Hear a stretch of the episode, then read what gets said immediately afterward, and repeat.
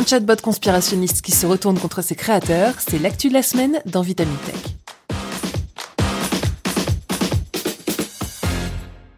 Plus d'un demi-siècle après leur première apparition en 1966, les chatbots sont toujours d'actualité. Et contrairement à ce que l'on pourrait penser, ils ont parfois autant de choses à révéler sur nous que sur la technologie qui les compose. Récemment, Meta, anciennement Facebook, en a fait les frais en rendant publique la nouvelle version de son chatbot, Blenderbot. Blenderbot 3 est capable de tenir des discussions, de les retenir sur le long terme et même d'aller chercher des informations sur Internet pour alimenter le dialogue avec ses interlocuteurs humains. Lors de sa mise en ligne, l'entreprise a exhorté les utilisateurs américains de plus de 18 ans à interagir naturellement avec lui et à leur remonter tout propos suspicieux ou phrase dénuée de sens. Et là, c'est le drame.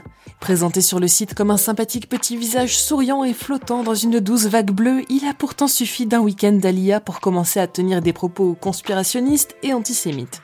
En effet, en l'espace de deux jours seulement après son lancement, les utilisateurs remontaient déjà à Meta des extraits de conversations préoccupants, et les captures d'écran fleurissaient sur les réseaux sociaux des plus amusantes aux plus alarmantes. On peut par exemple rire du fait que le chatbot affirme avoir supprimé son compte Facebook depuis qu'il a appris que le site gagnait des milliards de dollars en vendant ses données, ou encore qu'il décrive son propre patron, Mark Zuckerberg, comme quelqu'un de flippant et manipulateur qui porte toujours les mêmes vêtements malgré la richesse qu'il a accumulée.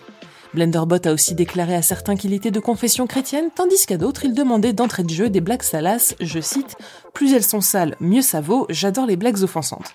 Après tout, pourquoi pas? On ne peut pas retirer à ce drôle de bot qu'au moins il a de la personnalité. Mais on ne va pas se mentir, il y a quand même des limites à ne pas franchir. C'est pourquoi certains utilisateurs, dont des journalistes, ont rapidement tiré la sonnette d'alarme lorsque Blenderbot s'est mis à affirmer que Donald Trump était encore président des États-Unis et le serait toujours, ou que les juifs étaient trop représentés parmi les grandes richesses américaines et qu'il n'était pas improbable qu'ils contrôlent l'économie du pays.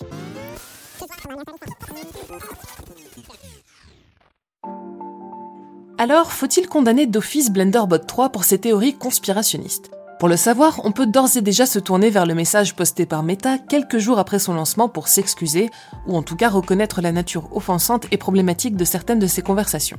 Joëlle Pinault, directrice exécutive de la recherche fondamentale sur l'intelligence artificielle chez Meta, souligne que ces interactions avec le grand public sont essentielles pour mettre à l'épreuve l'avancement du chatbot et relever les problèmes avant qu'une distribution commerciale ne puisse être envisagée. Elle insiste sur le fait que chaque utilisateur a dûment été informé de la possibilité que le bot tienne des propos inexacts ou offensants et qu'au final, seule une portion infime des messages ont été reportés par les utilisateurs. Rajoutons d'autre part que ce n'est pas la première fois qu'une affaire de ce genre défraie la chronique, et comme on l'a dit en introduction, ces histoires embarrassantes ont parfois autant, si ce n'est plus, à dévoiler sur les usages que nous faisons du web que sur la technologie du bot en elle-même. En 2016, l'interface TIE créée par Microsoft avait été mise en ligne au bout de seulement 48 heures, après avoir commencé à chanter les louanges d'Adolf Hitler au milieu d'un vaste panel de commentaires racistes et de remarques misogynes. Dans cette situation, la réaction des chercheurs n'avait pas été de remettre en question les valeurs morales du robot, mais bien de conclure que Twitter n'est pas un milieu des plus simples pour entraîner une intelligence artificielle. De même, en 2021, le chatbot coréen Lee Luda avait dû être retiré de Facebook après avoir choqué les utilisateurs avec ses propos racistes et homophobes glanés sur le web. Il faut donc voir dans ces incidents non pas un défaut de la machine, mais plutôt une concentration des défauts des humains qui l'alimentent. Oui, certains problèmes prennent indéniablement leur source dans les laboratoires où les IA sont conçus, comme lorsque Google Photos colle l'étiquette gorille sur des visages noirs ou que le logiciel de recrutement d'Amazon favorise les candidats masculins. Dans des cas comme ceux-ci, les chercheurs transmettent consciemment ou bien plus souvent inconsciemment leurs biais cognitifs aux machines, avec des conséquences très sérieuses sur le plan éthique. Mais quand il s'agit d'apprendre à un chatbot à se comporter comme un humain, c'est l'ensemble de nos fautes qui sont reflétées dans le discours de ce petit robot au sourire innocent. Alors c'est sûr, c'est avant tout sur les épaules des entreprises que repose la responsabilité de sécuriser leurs IA pour que ce genre d'événement n'arrive plus. Mais au fond, qu'est-ce qui nous empêche de faire dès à présent d'Internet un endroit meilleur? C'est tout pour cet épisode de Vitamine Tech. Si ce n'est pas encore fait, je vous invite à nous retrouver sur vos applications de podcast préférées pour vous abonner et ne manquer aucun épisode à venir. Cette semaine, j'en appelle aux auditeurs et auditrices qui nous écoutent sur Apple Podcast. N'hésitez pas à nous laisser une note et un commentaire pour nous dire ce que vous pensez de ce nouveau format pour qu'il évolue avec vous. Pour le reste, je vous souhaite à toutes et tous une excellente journée et je vous dis à la semaine prochaine dans Vitamine Tech.